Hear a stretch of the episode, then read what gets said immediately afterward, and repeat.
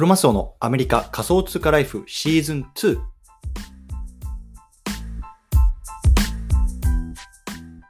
お願いいたします。今日はですね、11月の27日ですね、土曜、日曜日か。日曜日になってます。よろしくお願いします。で今日はですね、海外から見た日本の NFT マーケットについてと、こんなテーマで話していきたいなと思います。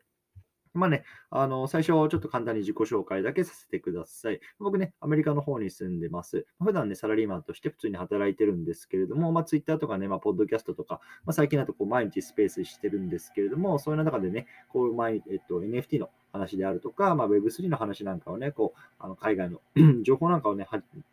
発信してますので、もしね、興味がある方フォローいただければなと思います。よろしくお願いいたします。というところで、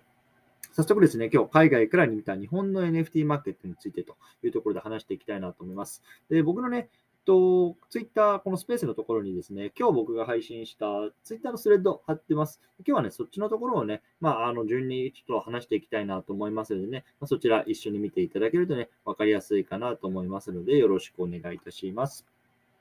はい。でね、今日はですね、海外の NFT 投資家、まあ、日本のね、NFT、あの、で、詳しい方々、結構ね、あの、知ってる方多いと思うんですけども、アトザさんっていう方がね、まあ、昨日スレッドでツイートしてたんですね。で、その方がね、まあ、日本のね、にあの、日本 NFT マーケットでね、こう海外から見てもものすごくね、特殊だよというところを、まあ、同じ海外の投資家の方々に呼びかけるような形で話していたので、まあ、そのあたりをね、まあ、今日、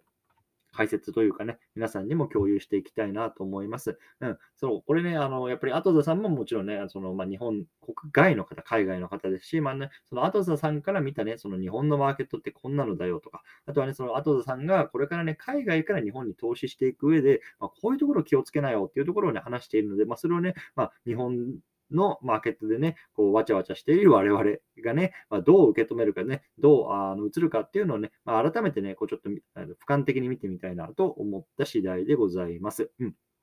ということでね、早速入っていきましょう。で、あの 海外のね、投資家の皆さんへというところで始まってます。ね、もしね、こう海外から日本のね、NFT に投資をしたいのであれば、必ず知っておくべきことがありますよってね、この後田さんは言ってますよ。うん。それ何なのかっていうと、まずね、もう海外と日本のマーケット全然違うんだよっていうところ。ね、ま、最初はそこにね、こう戸惑って驚きを感じるでしょうけれども、もうそれがないと一応ね、投資として見るときに、まあ、あのリターンを得ることは難しいですよっていうところはね、言ってるところです。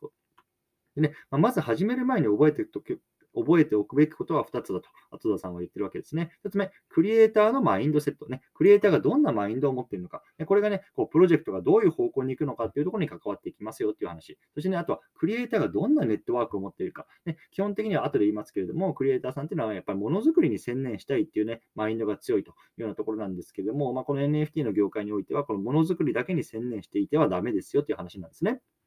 うんではなくて、まあ、例えばね、まあ、あの CNP のようにね、こう池谷さんがマーケターとしてね、きちんといるとかね、あとはまあもちろんクリエイターさんデザインできなければいけないですけれども、まあね、そうやってね、こういろんなことをする人とネットワークがあるかどうか、ここはね、きちんと見分けていきましょうというようなところがね、こう長期的で見て、このね、日本へのの NFT への投資に関して成功する大事な要素ですというような話になっています。はい。ここから具体的な話なんですけども、まあ、日本の NFT のね、あの核となるのはアート性だというようなところをまず後田さんは話してるんですね。うん、例えばね、海外の NFT、あのまあ、例えばね、 Bored Ape Yacht Club とかね、そういうようなところっていうのは、いわゆるロードマップっていうところがね、非常にね、重視されるわけですね。まあ、これからね、どんなロードマップを作って、あの今どんなロードマップを持っていて、これからどんなことを実現していくのか、これっていうのが非常にね、海外の NFT 市場では重要ですと。で一方で日本では、そのね、ロードマップ運営っていうよりも、その NFT のアート性っていうところ、ね、それがね、可愛いのかとかね、まあ、綺麗なのかね、そういうようなところに大きな注目が集まっているというような話なんですね。ですなんでかっていうと、まあ、これ日本のね、まあ、土壌に関係ありますよっていうところなんですよ。例えばね、日本で言うのは、あの例えばアーティストさんがね、こう有料でね、まあ、制作を請け負うようなプラットフォームなんかが有名ですよっていうところなんですよ。まあ、つまりね、まあ、日本人である我々っていうのは、まあ、優れたアートに対して、ま、お金をね、払うっていうところに、まあ、んまりね、抵抗を感じないっていうね、まあ、あの人種であるよというような話なんですね。なので NFT も、ま、投資目線っていうよりも、ま、アートっていうところでね、まずは見られる側面が大きいというような話なんですね。うんはい。で、まあ、日本人はね、なので、その海外マーケットは割とね、この金融商品ね、売った買ったでね、まあ、値上がりするとかね、まあ、利益を取るとか、そういうようなところで NFT を見がちですけれども、まあ、日本人はなかなかね、そういう金融商品として NFT を見ないというようなところが、まあ、一つ大きな特徴であるというような話ですね。うん、そう。でね、じゃあ買い手はね、どんなね、ことを意識して、この NFT を買っているかっていう、次は買い手の目線になる話なんですけれども、買い手はね、何かね、その持ってることによるこれエアドロップであったりとか、まあ、そういうようなところをね、まあ、あの期待しているっていうよりも、まあ、単純にね、そのクリエイターさんを応援したいというようなあのところがね、まあ、あの買う、その NFT を買うね、動機になってますよっていう話なんですね。うん、なので、まあ、ここがね、まず一番大きな違いだというところが、まあ、あの、あの、後田さんは言ってるころでございます。うん 次ね、まあ、次のね、えっ、と、違いとしては、保有期間ですね。この NFT の保有期間。ね、まあ、これね、今、ガチホ論争なんか言われてね、結構界隈ではなんか、あの有名、有名というか大きなあの話題になってるそうですけれども、まあ、日本人はね、こう割とこのクリエイターを応援して、こうファンになるためっていうところで、まあ、長期的に保有し続ける。ね、これがまあ大きいあの NFT を持ってる上での,、まあ、あの大きな特徴だという一方で、海外ではね、こう利益を得るために、ま、NFT をこう短期で売買するなんていう、ね、ところがメインになってます。うん、でね、まあ、それどんなね、まあ、背景があるのかっていうところなんですけども、まあ、社会的、文化的、歴史的にね、まあ、日本人っていうのはね、ま、ここではね、まあ、あんまり直接的な表現はされてないんですけれども、ま、端的に言うとね、ま、金融リテラシーが低いね、ま、国民性がありますよねっていうところなんですよ。で、まあ、これね、まあ、結構今なんか政府なんかもね、こう日本人の金融リテラシーを上げなければと。いろいろやってると思うんですけども、まあ、そういうようなところがあるので、まあ、基本的には NFT は投資っていう側面では見てないというね、これ投資という側面で言われると、まあ、なんかちょっと詐欺っぽいのとかね、なんかうさんくさいな、そんな風にね、見られてしまうっていうようなところがね、まあ、あるのかなと思います。うん、なので、まあ、再三言いますけれども、日本ではね、こう NFT っていうのは、まあ、投資云々っていうよりも、まあ、クリエイターさんとか、まあ、デザイナーさんとかっていうのをこうサポートするっていうところ、ここがね、大きな動機になってますというような話ですね。そう。でね、これに対して、まあ、デメリットもありますよっていうところをね、あの海外の投資家さん向けに話してるんですね。で、これ何かっていうと、まあ、簡単に言うと、まあ、あの流動性が少ないので、売買してね、あの利益を得るとか、そういうようなところっていうのがね、まあ、今成り立ちにくいよって話なんですよ。うん。なので、例えばね、こう供給を制限したりとか、まあ、そういうような施策をね、こうプロジェクト側が取るとかっていうところはね、まあ、なかなかないよっていうような話なんですね。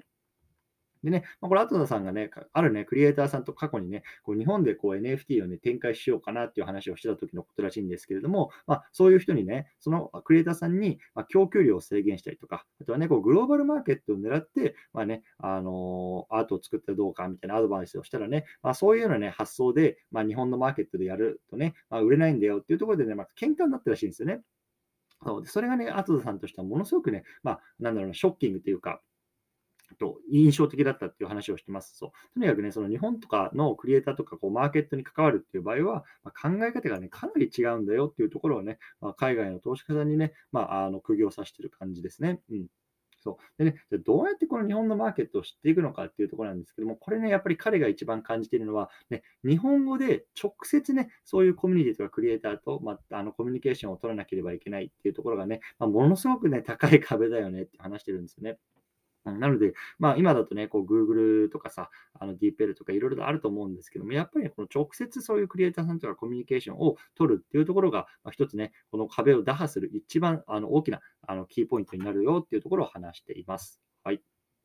でね、今、あの保有期間ね、まあ、日本は長くて海外は短いね、ざっくりそんな話をしてきたんですけれども、次ね、クリエイターの、ね、目的を理解するっていうところ、これもね、まあ、日本のマーケットに投資する上で非常に大事だよっていうところを話してます。ね、でまあ、1つ目、クリエイターはね、きちんとチームを持ってるかっていう話なんですね。ま、さっき言ったね、あの冒頭で言ったま、コネクションの部分もそうなんですけれども、まあ、クリエイターっていうのはね、基本的にはこうアートを作ることに専念したいなとかね、アートを作ることがね、もちろんね、あの長けているんですけれども、きちんとそれをビジネスとして成り立たせるためには、まあ、コミュニケーションとか、ね、ビジネススキル、ね、そういうところも必要ですよというところなんですね。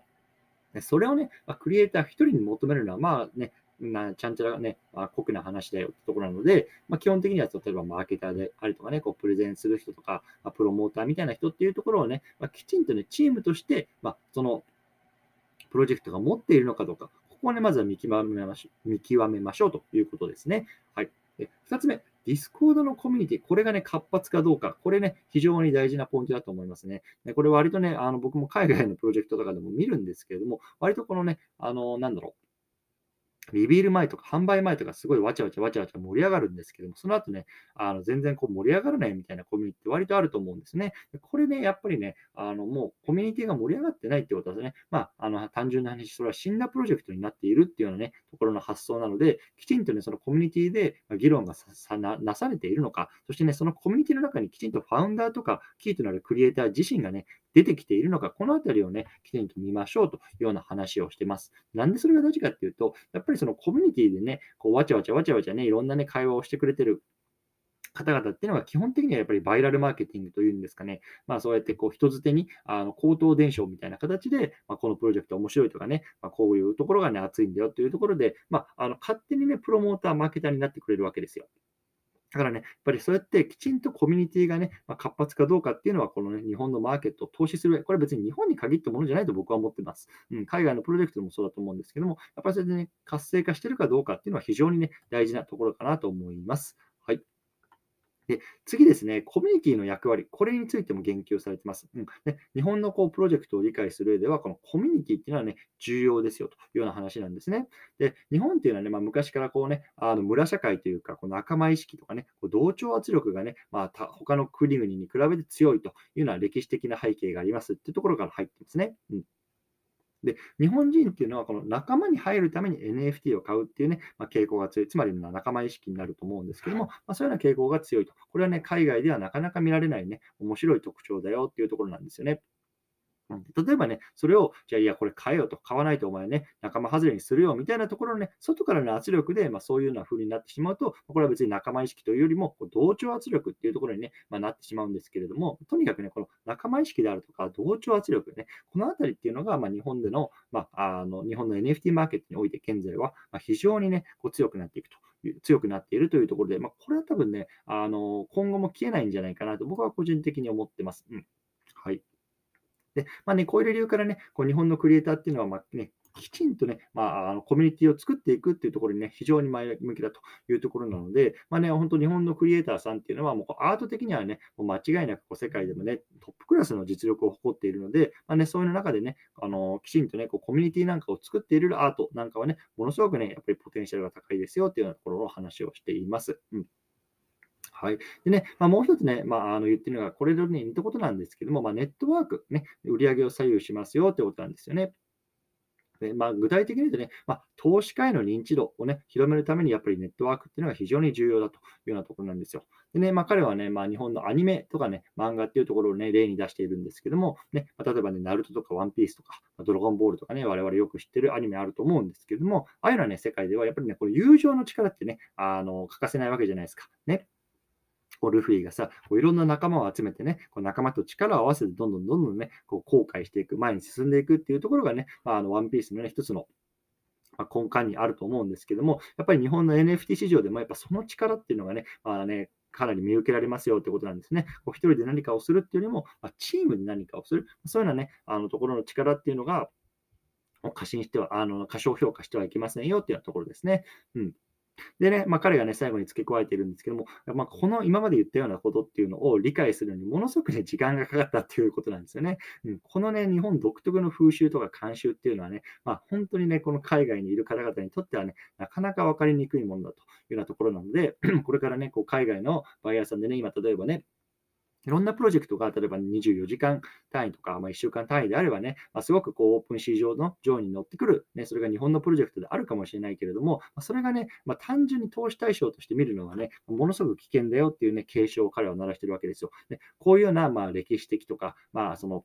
なんだろうな、僕ら日本人がね、築き上げてきた、こうね、いろんな背景っていうのをきちんと理解して、まあ、投資対象として見るならですよ。あ見るなら、まあ、そういうようなところをね、きちんと理解しておかないと、ものすごくね、まあ、あの、難しいね、まあ、簡単に言うと損してしまう可能性が高くなるよっていうようなところのね、話をしています。うん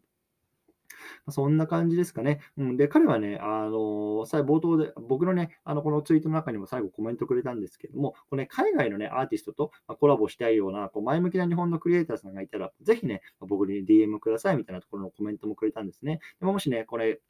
僕のスペース聞いてくださってる方で、プロジェクトやってる方でね、日本のマーケットだけじゃなくても、その海外のアーティストのコラボとか、あとはね、海外のマーケットを狙っていきたいという方はね、ぜひ、このね、僕のツイッターに入あの書いてあるね、この AP シアンさんという方がね、この後田さんなんですけども、その方にね、こう DM すると、その方がね、いろいろとかアドバイスくれたりとか、もしかしたらね、こうコネクションをしてくれたりとか、そんなこともね、あるような話もしてますね。うん。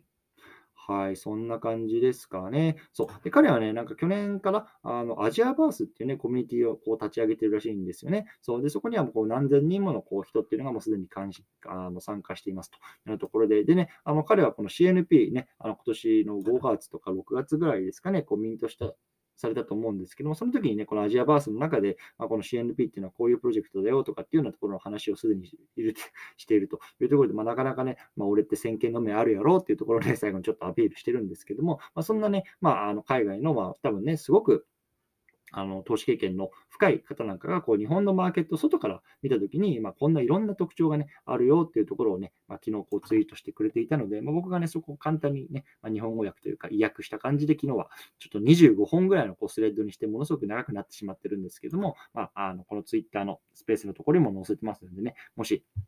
もっとね、深い内容をね、ちょっと文字で読みたいなってことはね、ぜひね、この原文、英語であの DPL とか駆使して読んでみていただけるとね、わかるかなと思いますというような話でございました。はい、ちょっとね、15分ぐらいブワーっとこう喋ってきたんですけれども、皆さんなんかね、あの質問とかコメントとか何かありますかね？ぜひコメント欄にあのいただいてもいいですし、手を挙げてね、上がっていただいても大丈夫です。どうでしょうか？ちょっと水だけ飲ませてください。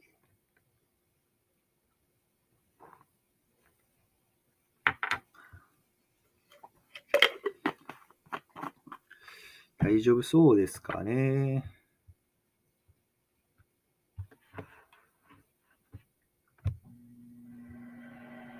はい、じゃあ、まあ、ちょっと今日はね、この辺りにしたいなと思います。じゃあ最後ね、あの告知だけね、いつものようにさせてください。もうね、あのスペースの内容いいよっていう方はね、まあ、退出していただいても大丈夫です。はい。でね、僕はね、えっと、こうやって毎日スペースやってます。大体ね、まあ、日本時間のまあ10時半ぐらいにやってるんですけども、今日ね、あのちょっと日本戦が終わった直後というところで、まあ、あの1時間早くやらせてもらってます。で、基本的に朝、日本時間の朝ね、まあ、すごく長いね、こうツイッターツイートのスレッドで、まあ、その時のね、海外のトレンドなんかっていうのをね、こう一つピックアップして、掘り下げていくようなツイートをして、それに対するね、まあ、口頭での解説っていうのをこう夜スペースでするようなあの形にしています。大体ね、まあ、日曜日から金曜日まで、まあ、ほぼほぼ毎日やってるような感じですね。これ同時に、ポッドキャストでも撮ってるんですけども、ポッドキャスト、ね、僕のこう、えっと、プロフィール欄行っていただくと、ハッシュタグアメリカ仮想通貨ライフってあると思うんですが、まあ、そちらでね、あの過去のポッドキャストね、あの450本ぐらい撮ってますので、そちらの方もね、まあ、聞くことできます。まあ、ブロックチェーンゲームの話とかね、NFT の話ね、クリプトの話、まあ、そのあたりね、いろいろと話してますのでね、もしね、興味があるよという方はそちらもね、合わせて聞いていただけると嬉しいなと思います。はい。でね、あの、もう一つ、あの、先週かな、先週ぐらいか、あの、新しくね、こうメルマガを始めたんですね。で、まあ、そのメルマまだね、ちょっと全然僕の中での使い方どうやって使っていこうかなみたいなところはね、あの考えてる最中なんですけども、そちらの方をね、登録していただけるとね、まあ、あのもし何かね、こう、追加で情報をあの発信したいなとかっていう時とか、まあ、ちょっと限定でね、こう購読してる方々に向けてね、何か発信したいなという方にはね、そちらの方を通じて何かするかもしれないので、もしね、あの登録してもいいよという方はね、まあ、ワンクリックでポチッとできるのでね、しておいていただけると嬉しいなと思いますというような話でございました。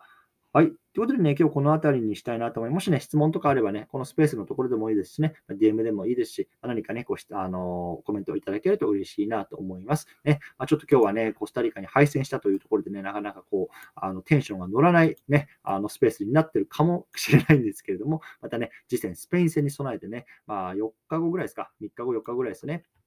またね、あの皆さん高めていきましょうというような話でございました。はい、ということでね、今日この辺りにしたいなと思います。ご清聴いただき、どうもありがとうございました。失礼いたします。